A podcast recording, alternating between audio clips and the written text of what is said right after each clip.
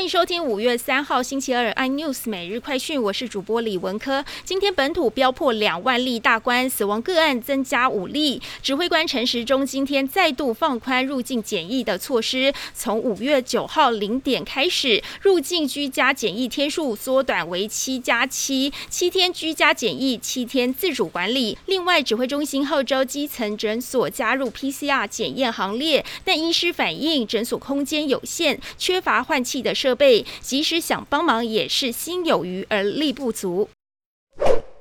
国际造纸原料价格上涨，永丰余集团旗下浆纸厂华纸预告五六月将调涨。至于卫生纸的品牌厂正隆永丰时则表示，仍在密切观察原料价格的趋势，会适当的反映成本，但不会有剧烈涨幅。造纸业者涨价的消息，今天也带动了相关类股股价表现，盘中一度亮灯涨停，华纸涨幅最多达百分之九以上。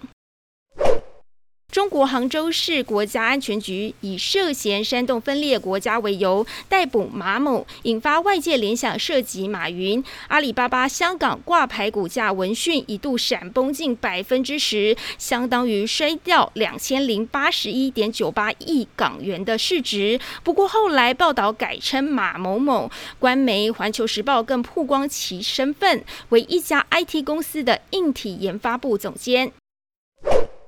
货柜三雄今天上演航海王争夺战，长荣盘中以一百四十四点五元超车万海一百四十三点五元以后，股价维持平盘上震荡。中场长荣以一百四十六点五元收红，上涨一点五元，涨幅百分之一点零三。万海则以一百四十六元平盘坐收，长荣以零点五元的些微差距，成为新的航海股王。更多新闻内容，请锁定有线电视四十八八十八 MOD 五百零四三立财经台 News，或上 YouTube 搜寻三立 iNews。感谢台湾最大 Podcast 公司声浪技术支持。您也可以在 Google、Apple、Spotify、KK Bus 收听最新 iNews 每日快讯。